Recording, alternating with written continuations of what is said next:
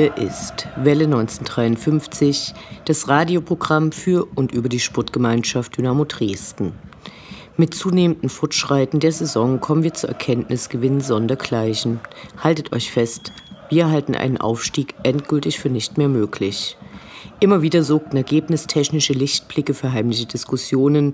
Nach diversen Bieren war es dann meist schon ausgemachte Sache, zumindest bis zum Morgen danach. Einen klassischen Morgen danach hatten scheinbar auch die verehrten Herren Spieler gegen Hansa. Seitdem wird in Foren und auf der Metaebene fleißig über einen neuen Trainer bzw. der Entlassung des jetzigen geeifert. Dazu sagen wir einfach nichts und freuen uns auf zwei dynamische Flutlichtabende in Folge. Die Ticketnachfrage hält sich noch in Grenzen. Angesichts der Torflaute und der Aussichten auf ein volles Stadion im März auch kein Wunder. So werden wohl nur geimpfte Die Hard-Fans und Freunde des Retro-Feelings in den Genuss der Stadionwurst im Flutlicht kommen. Retro-Feeling deshalb, weil sich mittlerweile nur wenige im Stadion an die Zeiten erinnern, als wir uns bei 8000 verkauften Tickets umguckten und die ungewohnt vollen Ränge bestaunt haben. In der Saison vor 20 Jahren lag der Schnitt bei 5218 Zuschauern. Mit dem derzeit diskutierten Freedom Day könnte gegen Pauli oder Schalke so richtig ausverkauft sein und Ultras Dynamo wieder zurückkehren und, und, und. Das wissen wir spätestens in der nächsten Sendung genauer. Ein Wunsch bleibt dabei. Kein Comeback dieses unsäglichen David Hasselhoff-Songs, weder im Radio und erst recht nicht im Stadion. Der lief um die Wendezeit hoch und runter. Wir brauchen ihn einfach nicht wieder. Davon unabhängig wird die nächste Zeit sicher nicht einfach nur noch zwei Punkte Vorsprung auf den Relegationsplatz und schwere Gegner. Beim Rückblick auf die Partie gegen Paderborn hat uns Uwe Stoberg von der Sachs die Lage zusammengefasst und der DFB will mal wieder Geld von Dynamo haben. Auch ein Zeichen, dass die Pandemie doch irgendwann enden oder zumindest für beendet erklärt wird. Ihr hört die 148. Ausgabe von Welle 1953. Mein Name ist Anne Vidal, sportfrei. Father.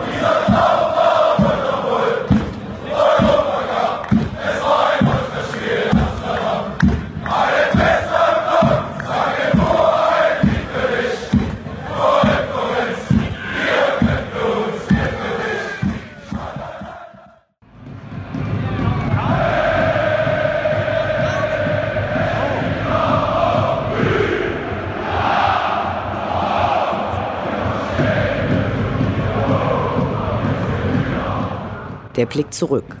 Was ist passiert? Was war großartig? Was hätte nicht geschehen dürfen? Infos zu den absolvierten Liga- und Pokalspielen.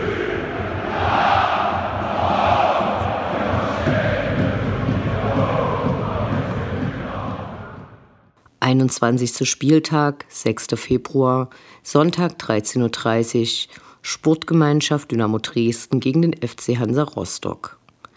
Der Wind war rau, die Sonne strahlte, als es sich fast wie früher anfühlte, so in der vollen Tovi vor dem Spiel. Ein bisschen Fachsimpeln, ein bisschen dünnes Quatschen, Bier oder jahreszeitengerecht Glühwein, dann rein ins Stadion. Anpfiff und dann 18 Minuten, die so atemberaubend scheiße waren, dass viele eher schockiert waren, als dass sie den bei Gegentoren üblichen Frust herausgebrüllt hätten. Dabei war Kevin Preuß Ersatz Anton Wladimirovich Mitrioschkin in seinem ersten Ligaspiel für Dynamo die ärmste Sau und hatte wenig Schuld. Sechste, zehnte, dreizehnte, achtzehnte Minute lauteten die Zeitangaben der Einschläge im Dynamo-Tor. Den Rest der Zeit blieb der Dresdner Kasten dann sauber. Julius Kader erhöhte die in letzter Zeit doch magere Torbilanz nach Vorgabe von Rensfurt Jeboer Königsdörf um einen Zähler.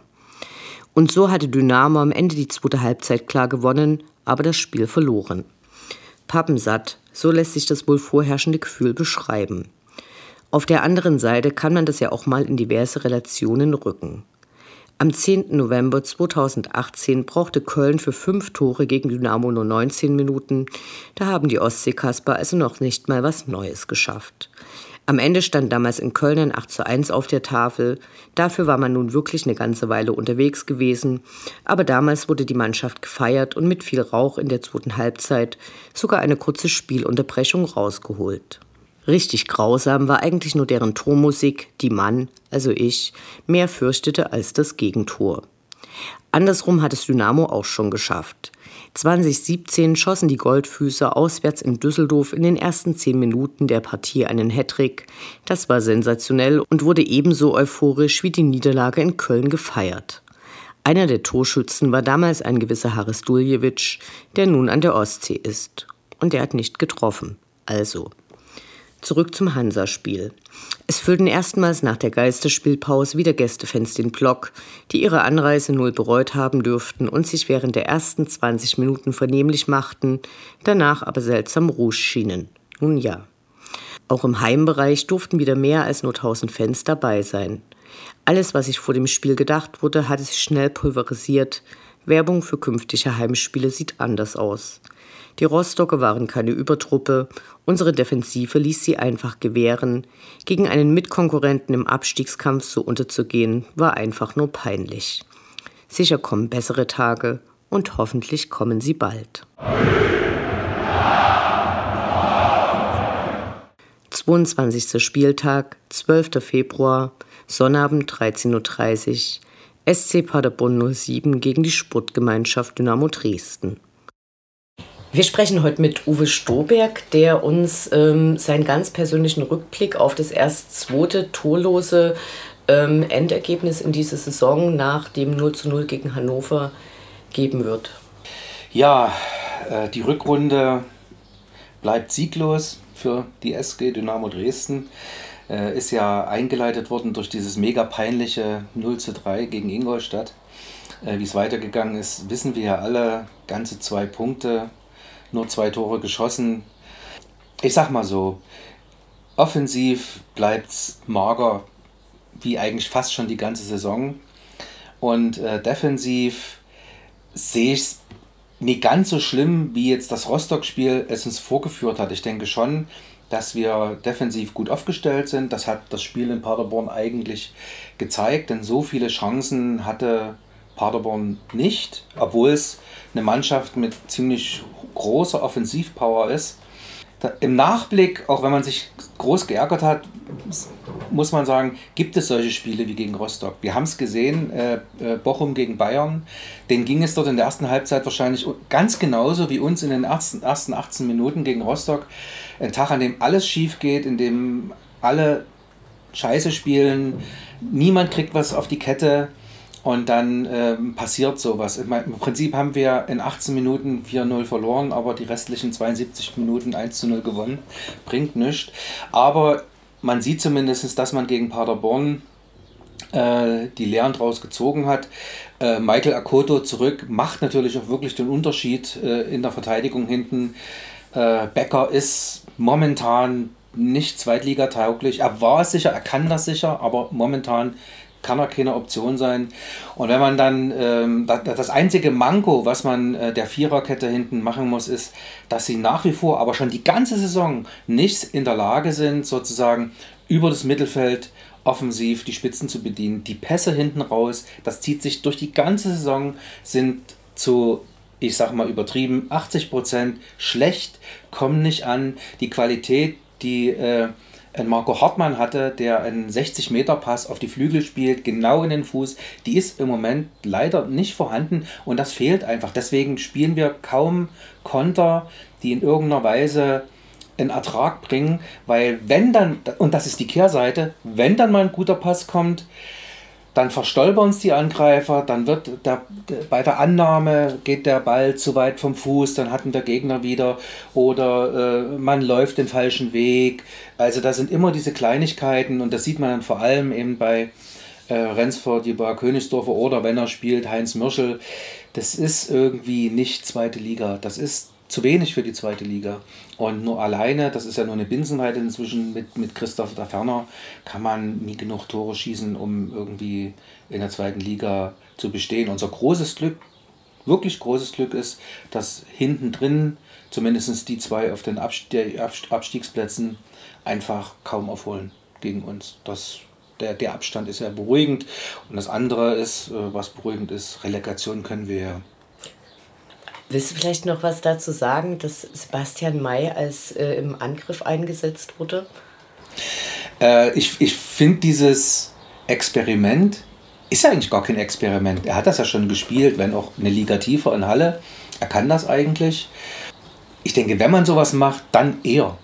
Also das ist die, die ich finde diese, diese sehr späten Wechsel, wenn man die Taktik nochmal verändert, ich weiß nicht, ich hätte das vielleicht schon in der 60. Minute gemacht oder so. Ähm, aber jetzt den Groundspeed hat schon nach der langen Zeit, äh, in der er nicht oder kaum gespielt hat, kann man jetzt nach den paar Minuten eigentlich gar nicht beantworten. Aber ich hätte nichts dagegen, das nochmal zu probieren, zumal wir mannschaftsübergreifend, also vor allem im Mittelfeld und ganz vorne, schon kopfballtechnisch nicht so stark aufgestellt sind. Oh, also wenn da kein da ferner ist, gewinnt da niemand den Kopfball.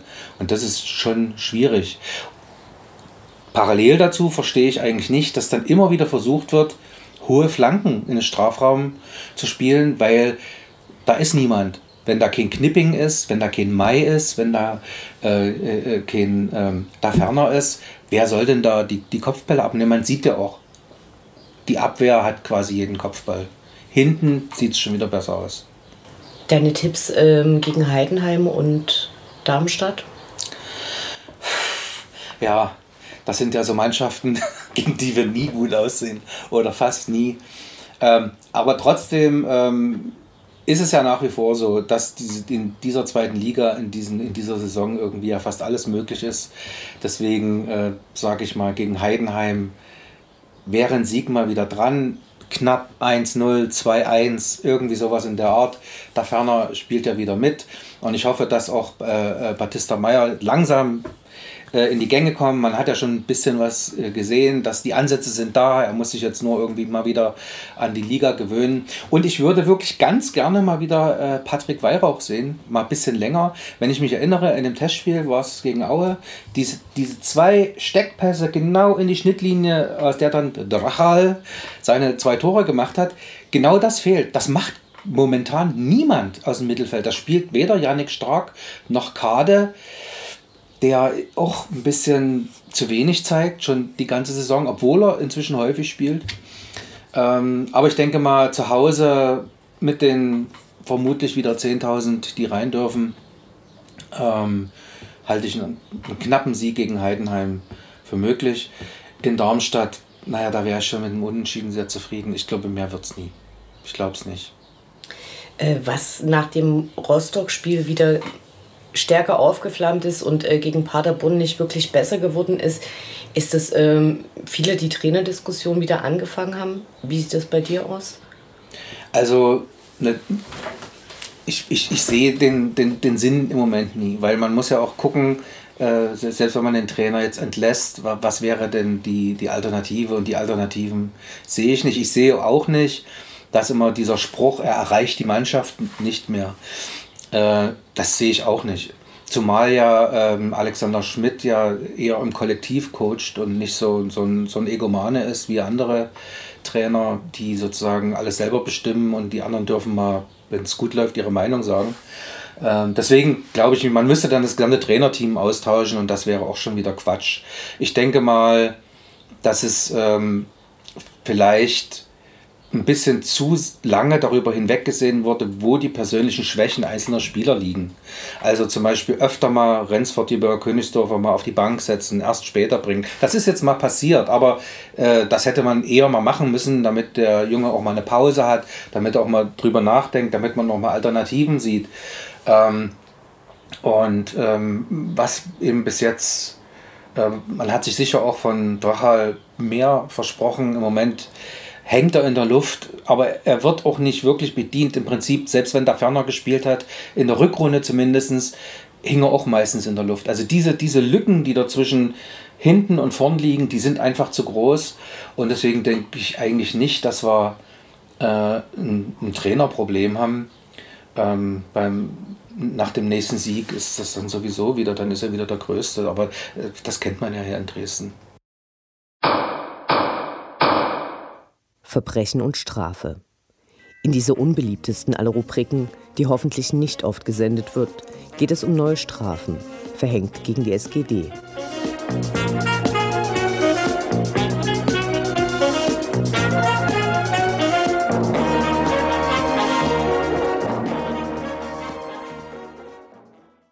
Eine Rubrik, die wir nun schon recht lange nicht mehr bespielt haben, aber auch hier scheint so etwas wie Normalität zurückzukehren.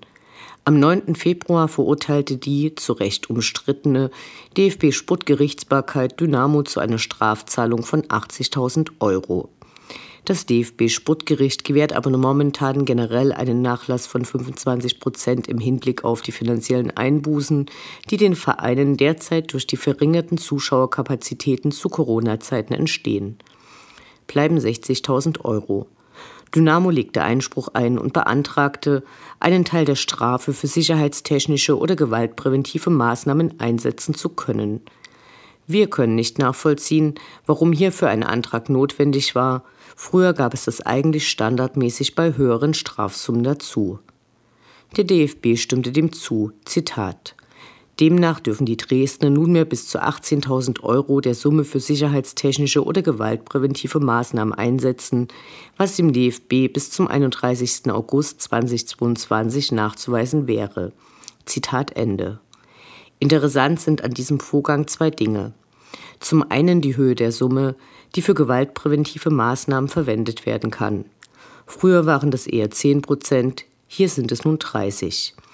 Eventuell hat es damit zu tun, dass in einem vielbeachteten Urteil des Bundesgerichtshofes letzten November festgestellt wurde, dass es sich bei den Strafen des DFB nämlich nicht um Strafen, sondern um, tada, vorbeugende Maßnahmen, also Prävention handeln würde dass die Sputtgerichtsbarkeit sich nicht mal Mühe gibt, diese vom BGH begründete Auffassung in ihrer eigenen undemokratischen Rechtsprechung aufrechtzuerhalten, ohne dass es eines extra Antrags durch den bestraften Verein bedarf, spricht Bände.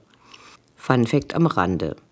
In der Meldung zur Strafe und auch in der Meldung zur Korrektur der Strafe ist vermerkt, dass es darum geht, dass, Zitat, Nachdem in der Schlussphase des Zweitligaspiels beim FC Schalke 04 am 23.10.2021 Ordner im Dresdner Zuschauerbereich massiv tätlich angegriffen worden waren.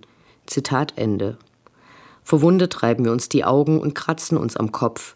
Hatten wir das doch anders in Erinnerung, nämlich kurz vor Anpfiff. Im eigenen Urteil diese werden auch erst seit 2018 überhaupt durch den DFB veröffentlicht. Ein Unding, wenn man so viel Geld ohne damit einnimmt, ist dann aber der Ablauf beschrieben, wie wir ihn ungefähr erinnern.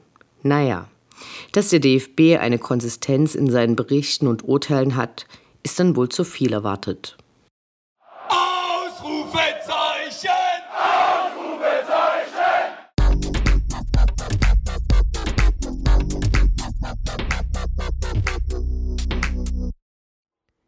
Der Blick nach vorn. Die nächsten Spiele, die nächsten Termine. Hoffnung und Zuversicht. Niederlage oder Ufter.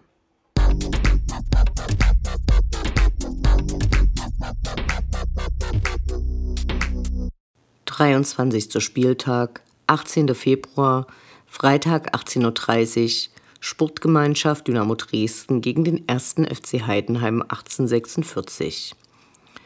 Die Heidenheimer zählen diese Saison zu den Top-Teams der Liga. Nie ganz oben, aber immer nahe der Tabellenspitze kommen sie in guter Form nach Dresden. Ihren Dauertrainer Frank Schmidt gibt es logischerweise auch noch. Jedes Jahr in Folge werden diesbezüglich Erstaunen und Respekt vor den Heidenheimer Entscheidungsträgern immer größer. Im vergangenen Herbst hat er seinen Vertrag bis 2027 verlängert. Nun aber genug des Lobes für den Gegner. Gerade gegen starke Mannschaften von ganz oben hat Dynamo mitunter schöne Leistungen gezeigt. Während gegen direkte Mitkonkurrenten mit Semifußball gern verloren wurde, siehe zuletzt Hansa oder damals ganz bitter in Ingolstadt. Nicht allein deswegen sehen wir Chancen gegen Heidenheim Punkte in Dresden zu behalten. Jede Torflaute endet irgendwann und bei Heidenheim lassen die auch gern mal einen Ball rein. Bemerkenswert für ein Team der Top 6. Die Anzahl der erzielten und erhaltenen Tore ist mit 28 genau gleich und damit nicht weit entfernt von den jeweiligen Werten von Dynamo. Je länger wir hier drüber nachdenken, umso optimistischer gehen wir in diesen ersten der beiden Flutlichtabende im RHS und hoffen auf eine Revanche für die knappe 2 zu 1 Niederlage im Hinspiel. 24. Spieltag, 26. Februar, Sonnabend 20.30 Uhr, Sputtgemeinschaft Dynamo Dresden gegen SV Darmstadt 98. Voraussichtlich letztmalig wird es viel Platz im Stadion geben. Wer auf entspannte Wege zum Imbiss, Klo oder nach draußen steht, sollte gegen Darmstadt im zweiten Flutlichtspiel in Folge eine Karte erwerben. Die Darmstädter reisen in Topform nach Dresden. Zeitweise waren sie Tabellenführer und stellen ein richtiges Brett dar. Im Hinspiel gab es trotz ihrer frühen roten Karte keinen Blumentopf zu gewinnen. Mittlerweile sind sie auswärts bärenstark. Ihre letzte Niederlage auf fremdem Terrain ist im September datiert. Sie haben außerdem die meisten Tore in der zweiten Liga erzielt. Es wird also schwer. Andererseits ist die Saisonstatistik gegen starke Gegner, wie schon gerade im Heidenheim-Vorbericht erwähnt, ganz ordentlich. Gegen Darmstadt trat Dynamo erst 2017 zum ersten Mal an und konnte in den bisher acht Begegnungen erst einmal gewinnen. Musa Kone, Philipp Heise und Patrick Ebert hießen die Torhelden beim 4 zu 1 2018 im heimischen Rund. Mögen sie eine Inspiration sein, Dynamo Allee.